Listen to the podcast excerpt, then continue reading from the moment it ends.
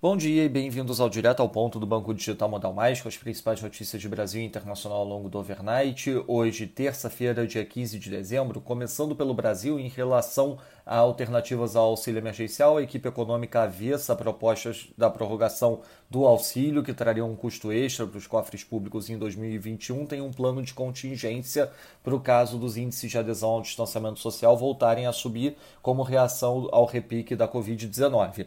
Entre os instrumentos está a antecipação do 13º para aposentados e pensionistas do INSS e do pagamento do abono se for necessário. Sobre a reforma tributária, a equipe econômica é a favor da votação do projeto que cria a contribuição sobre bens e serviços. A proposta do CBS foi redigida com a participação da assessora do ministro da Economia Paulo Guedes para a reforma tributária, Vanessa Canado, junto com a Receita Federal. Segundo fontes, não tem como a economia ser contra a proposta que foi delineada pela própria pasta.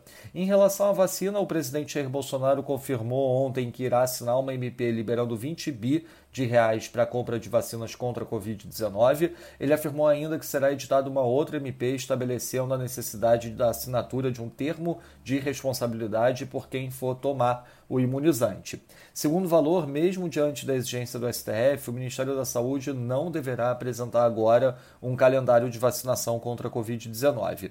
Para o planejamento, seria necessário o aval da Anvisa sobre os imunizantes.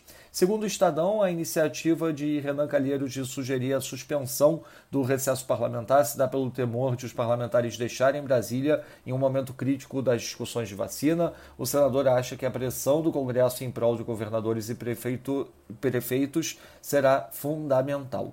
Sobre a ABIN, em mais uma decisão do STF que contraria interesse do presidente Jair Bolsonaro, a ministra Carmen Lúcia pediu ontem explicações a integrantes do governo sobre orientações que a ABIN deu à defesa do senador Flávio Bolsonaro para ajudá-lo a se livrar da acusação de participar de um esquema de rachadinha na Alerj.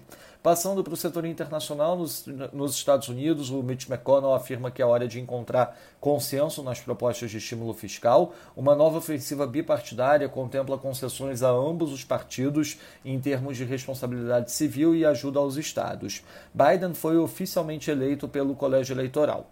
No Reino Unido, o Average Weekly Earnings ex-bônus de outubro veio em 2,8%, esperado era 2,6%. Já o Employment Change mostrou queda de 143 mil, esperado era uma queda de 250 mil. Com isso, a taxa de desemprego a ELO ficou em 4,9%, esperado era 5,1%. Na China, a produção industrial de novembro cresceu 7% em linha com o esperado, as vendas no varejo crescendo 5% e Fixed Asset Investments crescendo 2,6%. O PIBOC injetou 950 bi de yuan via MLF, a taxa de 2,95%. Já um oficial da agência de estatística afirmou que o crescimento do quarto tri será mais forte do que o do terceiro TRI.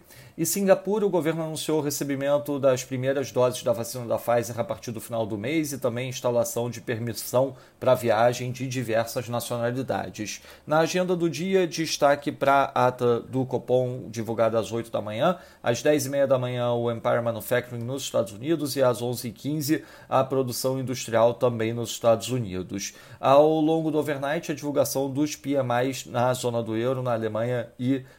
na França. Nos mercados, o dólar index enfraquecendo 0,04%, enquanto o euro avança 0,11%, peso mexicano valorizando 0,42%, enquanto o ZAR sul-africano valoriza 0,54%, o título americano de 10 anos abriu num basis point, enquanto o título alemão de 10 anos praticamente flat a menos 0,618%. No mercado de ações, o S&P futuro sobe 0,65%, enquanto o DAX sobe 0,63%. Já no mercado de commodities, o WTI subindo 0,04%, enquanto o Brent cai 0,08%.